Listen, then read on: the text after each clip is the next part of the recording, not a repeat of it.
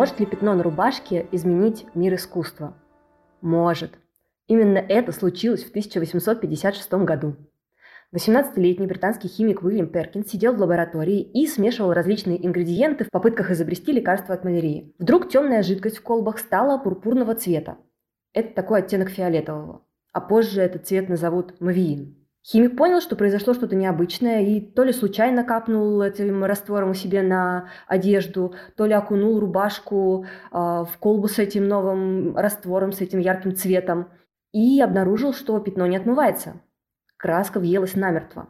Так вместо лекарства от малярии появился первый в мире искусственный краситель. И этому изобретению мы во многом обязаны появлением импрессионизма. Как именно, расскажем в этом выпуске подкаста «Искусство перемен» от Виктория Синхронизация и производителя электроники LG. В этом подкасте мы рассказываем, как технологии взаимодействуют с искусством и помогают ему развиваться. Меня зовут Катя Мареева, я редактор синхронизации и ведущая этого подкаста. А рассказывать про то, как изобретение Вильяма Перкина повлияло на импрессионизм, нам будет лектор синхронизации, искусствовед Мария Мороз. Маша, привет. Привет, Катя. Разбираться в том, как э, искусственный краситель повлиял на импрессионизм, будем на примере картины «Обнаженная в солнечном свете» Агюста Ренуара. Ну и по пути расскажем про несколько других э, известных картин импрессионистов. Маша, первый вопрос к тебе. Ну, изобрел Перкин этот краситель. Изобрел он краситель фиолетового цвета. И что? Неужели раньше не было фиолетового цвета? На самом деле был. И достаточно был популярен и был дорогим оттенком. А, такой цвет назывался пурпурный, он ассоциировался с правителями Римской империи. Например, Юлий Цезарь носил тогу пурпурного цвета. Но чтобы ее изготовить, необходимо было истребить несколько тысяч моллюсков. Ну, в общем, это такая была очень дорогостоящая история. А впервые, когда Перкин изготовил такой синтетический краситель, соответственно, можно было уже этот процесс в разы удешевить. Ну и более того, когда Римская империя распалась, то и рецепт изготовления вот того самого пурпура, который когда-то носил Юлий Цезарь, она тоже на самом деле исчезла. И вот, когда уже мы говорим про середину 19 столетия, то есть уже говорим про 19 век, мы выясняем, что Перкин, мало того, что попробовал и сделал этот краситель, сделал он его, чтобы покрасить ткань, и в скором времени многие производители стали выпускать платья вот такого оттенка. Но, как написал критик в английском журнале Punch 1859 года, Лондон буквально охватила сиреневая корь потому что буквально Спустя несколько лет после открытия этого цвета королева Виктория появилась публично в шелковом платье, окрашенном сиреневым цветом. Ровно тем цветом, который Перкин как раз недавно открыл. И на самом деле после этого улицы Парижа и Лондона, они представляли собой такое настоящее море лиловых платьев, лент, вееров, перчаток, туфелек, которые носили женщины уже всех сословий, а не только аристократичных.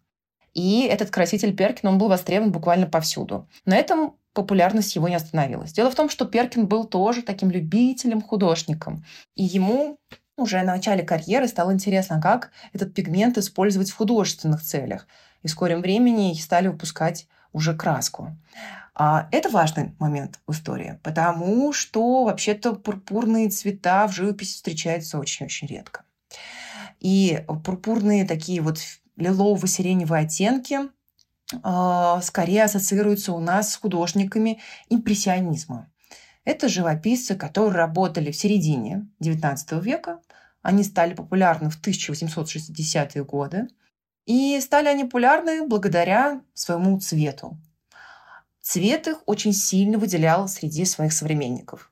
Если художники, вместе с которыми они учились, в основном рисовали по правилам Академии, которая предполагала, что палитра должна содержать в большей степени коричневые оттенки и черные тона, то уже художники-импрессионисты отказываются от этих цветов и начинают больше обращаться к таким оттенкам, как сиреневый, голубой, синий, розовый. У меня сразу появился вопрос. Почему они отказываются от э, черного цвета в пользу фиолетового и сиреневого? На первый взгляд кажется, что фиолетового в природе вообще нет. Ну, то есть, да, есть какие-то цветы, мы знаем, есть сирень, анютины глазки, но в остальном э, ты когда рисуешь какие-то пейзажи, да и портреты, в общем, тоже, ну, нет этого цвета нигде, он такой довольно искусственный. Почему они вдруг решили обратить на него внимание? Это хороший вопрос, потому что мы привыкли воспринимать цвета локально. То есть мы привыкли, что стол из дерева коричневый, а земля покрыта травой зеленая,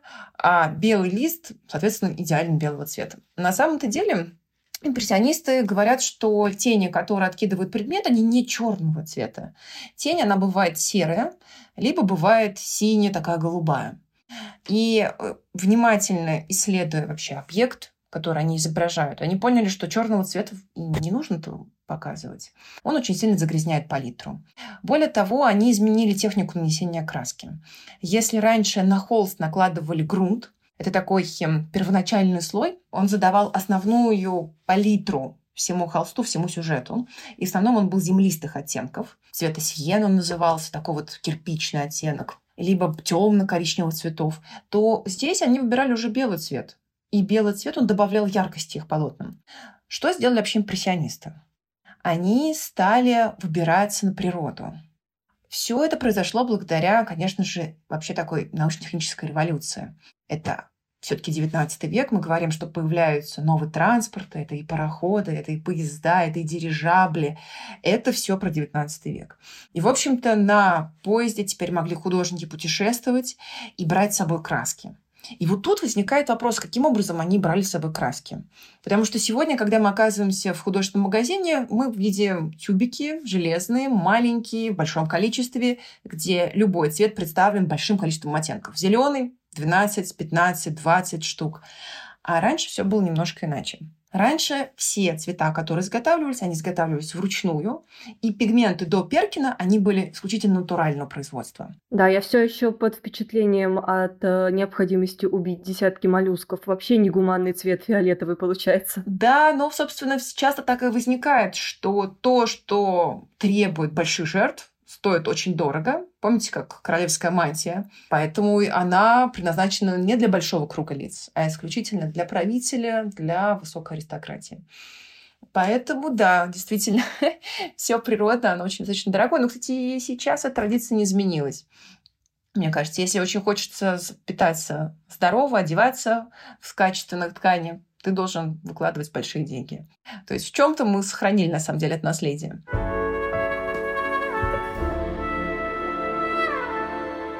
Чтобы передать свои впечатления в цвете, импрессионистам приходилось искать сложные художественные решения. А сегодня мы можем наслаждаться реалистичной картинкой прямо у себя дома, благодаря телевизорам LG OLED EVA. Телевизоры OLED EVA от LG точно передают цвета и мельчайшие детали каждого оттенка. Благодаря этому мы можем прочувствовать атмосферу любой картины лучше, чем ее современники, и разглядеть каждый цвет детально.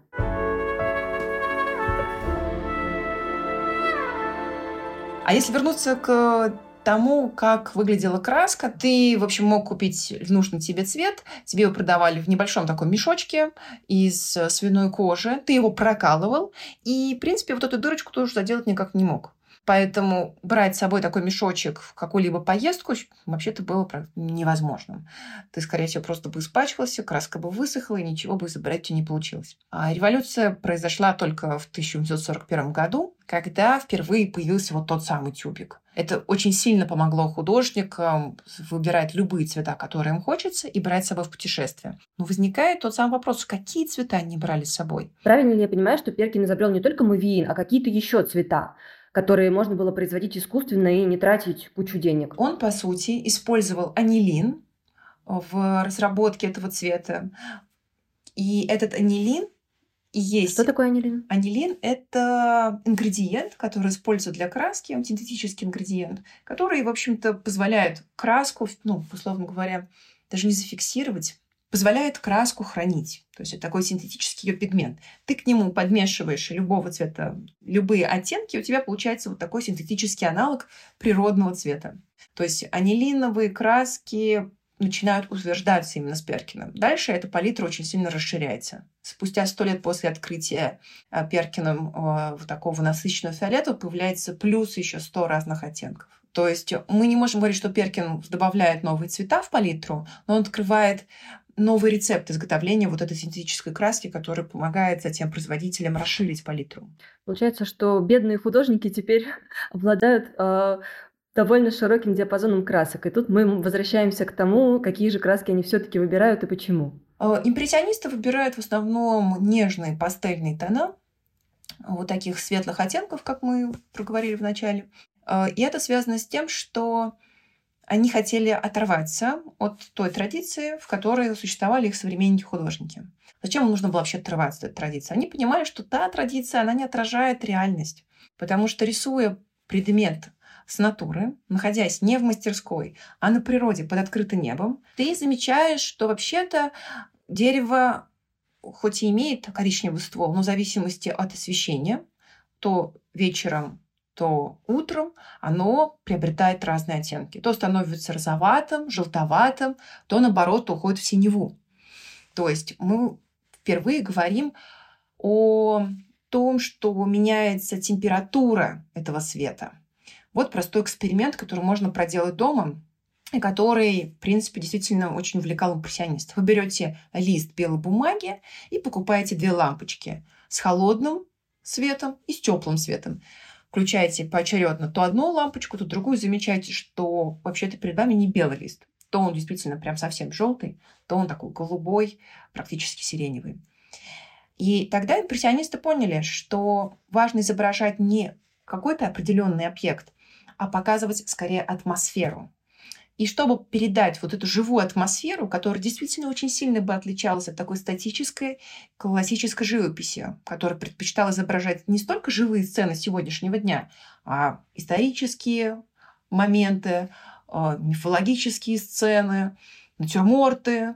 Ну, в общем, какие-то вещи, которые предполагают просто знание определенных правил, а не внимательное исследование натуры. Так вот, обращаясь к самой природе, обращаясь к реальному человеку на природе, они подметили, что неплохо было бы показывать его реальным. И интересно, что импрессионизм многим современникам воспринимался как новый виток реалистического направления в искусстве. Что они просто стали с большим интересом изучать мир вокруг. Это сегодня мы уже воспринимаем как новое направление, которое акцентирует внимание зрителя на фактуре, на цвете, на атмосфере. И потом мы понимаем, с чем это связано. Что это результат вот той самой исследовательской работы. Когда ты внимательно смотришь на предмет, ты понимаешь, что вообще он не такой, как он тебе кажется. И палитра, заметьте, импрессионистов, она никогда не такая вот темная, она всегда светлая. А почему они выбирают именно вот эту пастельную палитру? Потому что классно рисовать предмет, когда, то, собственно, он чем-то освещен. А поскольку они все-таки не под искусственным освещением рисуют, а под естественным, поэтому так много светлых оттенков они изображают. И самая знаменитая работа, картина Клода Мане «Импрессионизм», а, она же написана практически в одной тональности. Мы с вами видим порт, написанный разными оттенками одного голубого цвета. Единственный контрастный цвет то есть противоположно голубому это оранжевый. У меня возник вопрос, а почему добиться таких же эффектов, о которых ты рассказываешь, передать свои впечатления нельзя было сидя в студии со старыми красками, э, со старыми цветами, потому что, ну, наверное, и раньше художники испытывали какие-то эмоции, когда глядели там на природу или как-то изучали мир, почему, почему они не могли сделать то же самое, что импрессионисты, вот сидя у себя в студии. А, и ведь могли некоторые художники на самом-то деле. Есть такой автор, как Делакруа, он еще до импрессионистов показал, что тени бывают голубого оттенка. Он стал исследовать этот момент. Но импрессионисты просто поняли, что нет смысла рисовать в мастерской сюжет. То есть Делакруа это заметил, но он продолжал рисовать так, как это было принято. Когда у тебя большого формата холст, тебе практически невозможно брать его с собой в поездку. У тебя вместо железных тюбиков, которые мы имеем сегодня, вот эти вот мешочки из свиной кожи, которые ты один раз, как я говорила, лопнул, больше ты уже не знаешь, как его закрыть, краска сохнет. И, в общем-то, технически, получается, это невозможно просто было реализовать. А теперь, когда есть тюбики, есть холсты, причем холсты э, уже в это время художники э, сами не сбивают. Они заказывают их на фабрике, и фабрика изготавливает прямо под них нужного размера и покрывает этот холст белым грунтом. В общем-то, теперь максимально упрощен момент подготовки для написания какого-либо сюжета. Теперь у тебя есть готовый холст, у тебя есть краски, ты берешь их с собой. А еще, что важно, появляется вот тот самый складной деревянный мольберт, Мольберт — это деревянная установка, на которой ты ставишь свой холст и, соответственно, рисуешь на природе. У тебя в этом таком деревянном ящичке есть место для хранения красок, палитры, кисти. В общем-то, если даже холст небольшой, можно и холст туда вместить. И появляются те самые поезда, которые позволяют художникам путешествовать из города в город или из города на природу. Да, про это мы, кстати, будем говорить подробнее в других выпусках нашего подкаста, так что, да, если хотите узнать истории, которые связаны с появлением поездов и про то, как они повлияли на картины, то, то ждите следующий выпуск. Вернемся к цвету. Мне очень сильно запомнилось, что ты сказала, что вообще-то импрессионисты пытались создать э, с помощью новых цветов реалистичные изображения. Но если так посмотреть, а, это какие-то мазки, какие-то пятна. Кажется, что ну, ничего реалистичного там нету. И даже спустя вот сто лет, э, даже уже получается 150, с момента появления импрессионизма, это кажется чем-то очень новаторским. А как вообще современники отнеслись к тому, что с помощью технологий импрессионисты создали такое нечто новое, какое-то совершенно непри- непривычное изображение? Они считали, что это реалистично? Это очень хороший вопрос, потому что они так не считали. Зачастую критики, наоборот, очень ругали импрессионистов э, за то, что они изображают девушек с трупным э, оттенком цвета, как Альберт Вольф высказался относительно вот той самой обнаженной Ренуара. А он э, говорил, попробуйте объяснить Ренуару, что женский торс – это не масса разлагающейся плоти с пурпурно-зелеными пятнами, обозначающими последние стадии гниения трупа. Звучит, конечно, жутко. Что же, в общем-то, их бесило так откровенно? Я думаю, то, что это была непривычная подача цвета. Вот как я говорила вначале, мы привыкли видеть э, цвет кожи таким розовато-белым, но не привыкли видеть на коже такое большое количество оттенков, свечений, э, рефлексов, которые показывает Ренуар. И Поэтому критика и бесновалась. Она воспринимала живопись классически, то есть как показывал ее ну, вот, любимый художник Наполеона Жак Луи Давид. Если он показывал нам смерть а, Марата, то ты видел человека, вот, вот труп, собственно, да, который он изображал. Но, в общем-то, ты даже не видел раздельного мазка. Она вся была очень такая плотная картинка, очень так вот, я бы сказала, максимально реалистично нарисована. И там никаких оттенков ты бы и не встретил, как внимательно бы ее не рассматривал. Ну а если действительно работать с натурщицей часами и посадить ее не в мастерской под искусственным светом, где свет не меняется в течение дня, а посадить ее под дерево в летний солнечный день, то ты заметишь, что действительно тени-то разные. Они зеленые, голубые. Но это было непривычно совершенно для зрителя видеть вот так мир. Потому что привычка говорит нам немножко о другом. Но если повторюсь, вот провести какой-то очень простой а, эксперимент дома с листиком бумажки, можно заметить, что действительно то, что мы раньше не обращали внимания на это, не говорит нам, что лист может менять свой цвет. Особенно если мы говорим про белые оттенки, которые так любили импрессионисты, потому что белый цвет – это экран, на котором отражается вся палитра разных цветов. Белый очень удобен для а, тех сюжетов, которые выбирали импрессионисты. Это тему современного города, природы, э, людей на природе, потому что белый отражает. Если вы посмотрите на белые наряды в картинах импрессионистов, то практически белил-то вы там и не увидите. Белый цвет там только в основе холста. А все остальное это бесконечное количество вот этих солнечных зайчиков, которые проходят сквозь зеленую листву, отражаются сквозь траву, или там с, рядом находится человек в каком-то, э, пускай будет серым костюме, и блик голубой будет отражен на ее белоснежном шелковом платье. Вот про это говорят нам художники. И э, вот когда я говорила про реалистический виток, это скорее мнение защитников импрессионизма, которые понимали, что на самом деле импрессионисты очень современны, потому что рисовать реалистически а во второй половине XIX века больше не имело смысла. Эту роль взяла на себя фотография. Теперь классно показывает не столько объект ровно таким, каким ты видишь его, а то, как ты чувствуешь его, передать атмосферу, потому что вот эта атмосфера, она сиюминутна она уйдет, и ты ее никогда не сможешь воспроизвести по памяти в мастерской. Ты ее должен вот сейчас рисовать. И из-за этого художники рисовали в этюдной манере, очень быстро.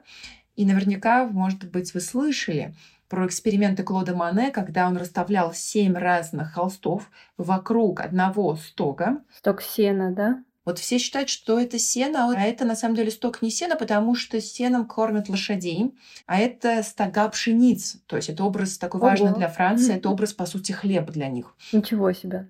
Не знала. А, это исследование не мое, это исследование э, как раз Ильи Доронченкова, одного из главных специалистов в сфере выставок импрессионистов. И он как раз объяснил, что это ошибка, которая повторяется из учебника в учебник, она просто связана с неправильным переводом. Ну, в общем, все, что у нас сразу ассоциируется, мы говорим стога и автоматически произносим сено. Вот как про наш автоматизм, кстати, это хороший пример, что мы воспринимаем автоматически ну, да. не только цвета какие-то, но иногда и какие-то слова. Сток сена в среднерусской полосе каждый видел, а, ну ладно, не каждый, каждый деревенский житель. Да, в общем-то, да и горожане, если выйдет, то, в общем, первое, что мы делаем, когда оказываемся в деревне, фотографируем себя на фоне этих самых стогов. Да, есть такое. И возвращаясь к Мане, он в, на семи холстах, одновременно рисуя этот же объект, объект, э, я имею в виду стока, он показывает семь разных ракурсов, семь разных а, освещений солнца в этот момент. И когда ты смотришь на эти картины вместе, ты понимаешь, как будто это в разных сезонах изображено. Один кажется тебе летним, таким теплым очень, цветом написанным желтым, оранжевым, красноватым немножко, а другой кажется, как будто написан зимой а не в один день. И там уже преобладают вот такие голубые, сиреневые, синие тона. И это очень волновало импрессионистов, что и цвет дает определенное впечатление, и цвет дает ощущение вибрации. И эта вибрация осуществляется за счет того, что ты не смешиваешь цвета в палитре, а ты их кладешь мазками плотно друг к другу. Потому что если смешать, условно говоря, оранжевый и голубой в палитре, то ты получишь в, на выходе тускло-серый либо коричневый такой оттенок. А вот если их положишь рядом, то поймешь, как они друг друга как будто вот поджигают. Потому что это цвета контрастны друг другу, и, находясь рядом, они становятся ярче. Это такие знаменитые пары, которые активно используют импрессионисты. Оранжевый, голубой, желтый, фиолетовый, красно-зеленый. Если вы их положите рядом, если вы на зеленое пальто а, значит, повесите красный шарфик, то вы заметите, как ярко это будет выглядеть. Будет красиво. И будет очень красиво, да. И наоборот, например, если вы повесите там на зеленый, а, там, на зеленое пальто серый шарфик, заметите, как постепенно все цвета как будто будут приглушены. И это как раз говорят нам импрессионисты в своих картинах.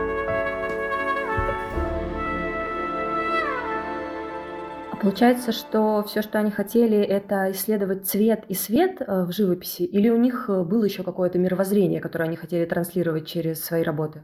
А потому что сказали, что у Ренуара там женщина, покрытая трупными пятнами, что ну, это явно что-то не позитивное. А, а как было в реальности? Чего они хотели? И импрессионисты, они хотели тему внести новую. То есть, если раньше художники изображали истории минувших лет, они не показывали нам современные события, то импрессионисты показывают нам своих друзей, которые готовят завтрак и организовывают пикник на природе, показывают своих детей у себя дома играющих, значит, веселящихся, какие-то свои интерьеры дома, показывают нам обстановку современную. Знаешь, о чем думаю? Мне вот интересно, Почему это стало возможно? Просто потому, что время было такое, и ну, пора было начать писать картины на какие-то новые темы, то есть не только про прошлое, а про настоящее. Или в этом действительно большая роль технологий и того, что появились краски, благодаря которым, собственно, стало возможным писать не только в студии, а, собственно, дома, э, в городе, в кафе. Где тут первопричина того, что э, импрессионисты сделали так много нового? Я понимаю, что вопрос философский, но интересно, интересно порассуждать. Если порассуждать, то, с одной стороны, а, тема всматривания в природу, она воспринята импрессионистами, наверное, от предшественников, художников Барбизонской школы, которые выезжали на природу. Но как будто импрессионисты взяли и объединили все, что было уже к тому моменту, когда они работали, уже было создано. То есть, с одной стороны, это интерес к природе и интерес к, к современным необычным ракурсом, который они восприняли от фотографии, и одновременно те цвета, которые появились в художественных магазинах. Просто теперь как будто вот почва Востока была подготовлена, чтобы совершить эту революцию, но они просто взяли и ее наконец-то сделали. Вопрос в том, что стало ключевым фактором. Я не могу сказать, что что-то есть одно. Такое ощущение, что здесь вот несколько было причин. Повторюсь, такое ощущение, что вот все, что раньше было наработано, они просто аккумулировали и явили миру совершенно новое видение. Вот художественное видение, которое реализуется через этюдное письмо, светлую палитру и внимание к объекту, который ты изображаешь. Получается, что у нас есть цепочка событий, которые, которые привели импрессионистов к революции в искусстве.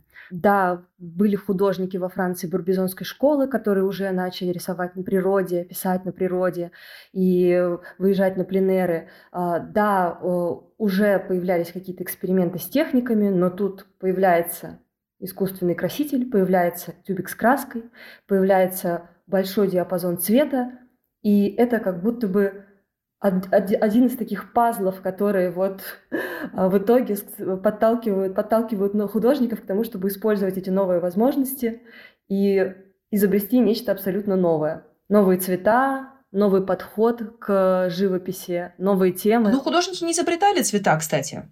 Они же просто их использовали по-новому. То есть их открытие стояло в технике, в том, как они используют этот цвет.